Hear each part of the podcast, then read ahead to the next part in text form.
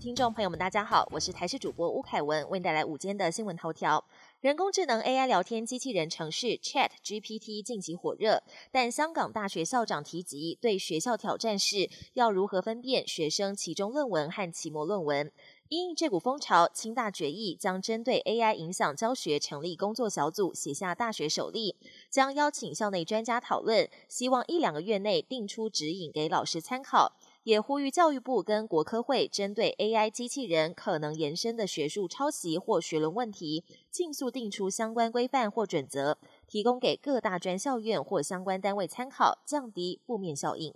今天持续受到强烈大陆冷气团的影响，清晨本岛平地最低温出现在新北市富贵角，只有八度；中部以北及东北部低温也只有十到十二度。但各地降雨几率比昨天还低。桃园以北东半部地区、恒春半岛及中南部山区还是有局部短暂雨。至于下一波冷空气南下的时间，有气象专家评估将会在十九号中午过后逐渐影响台湾，冷空气强度可能会达到大陆冷气团等级。新竹市前市长林志坚的台大论文涉嫌抄袭，历经超过半年，昨晚首度发文道歉，决定撤回针对台湾大学学位遭撤销的诉愿。对于台湾大学一案，林志坚已经委由办理诉愿的律师发文给教育部，撤回针对台湾大学学位的诉愿。林志坚在发文中表示，希望校方、老师、学生及校友不再因此受到学术以外的干扰，让校园环境回归宁静，也让社会大众的焦点回归国家治理本体。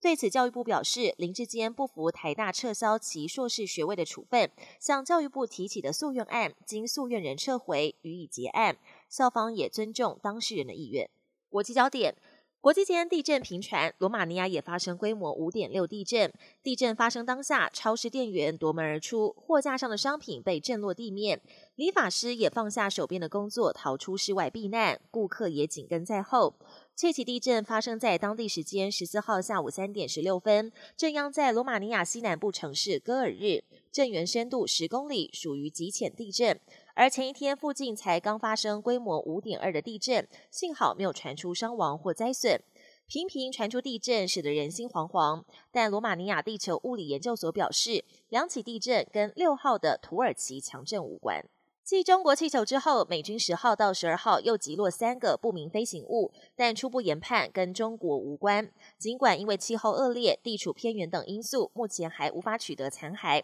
但白宫国安会发言人表示，这三个飞行物可能只是用于商业或科学研究的气球，和中国或是任何外国间谍计划没有关联。不过，科比还是强调，中国正在投入大量资金执行一项计划，利用难以发现的高空气球对美国和其他国家从事间谍侦查活动。前南卡罗来纳州州长跟美国驻联合国大使海利十四号公布影片，宣布挑战二零二四美国总统大位，让他成为前总统川普在共和党党内初选中第一位主要竞争对手。影片中，他强调自己印度裔跟女性身份，还高喊世代交替的口号，暗指川普太老。已宣布参选的川普虽然表示祝福，但也很酸。海利曾承诺不会出来挑战自己。本年新闻由台视新闻制作，感谢您的收听。更多内容请锁定台视各节新闻与台视新闻 YouTube 频道。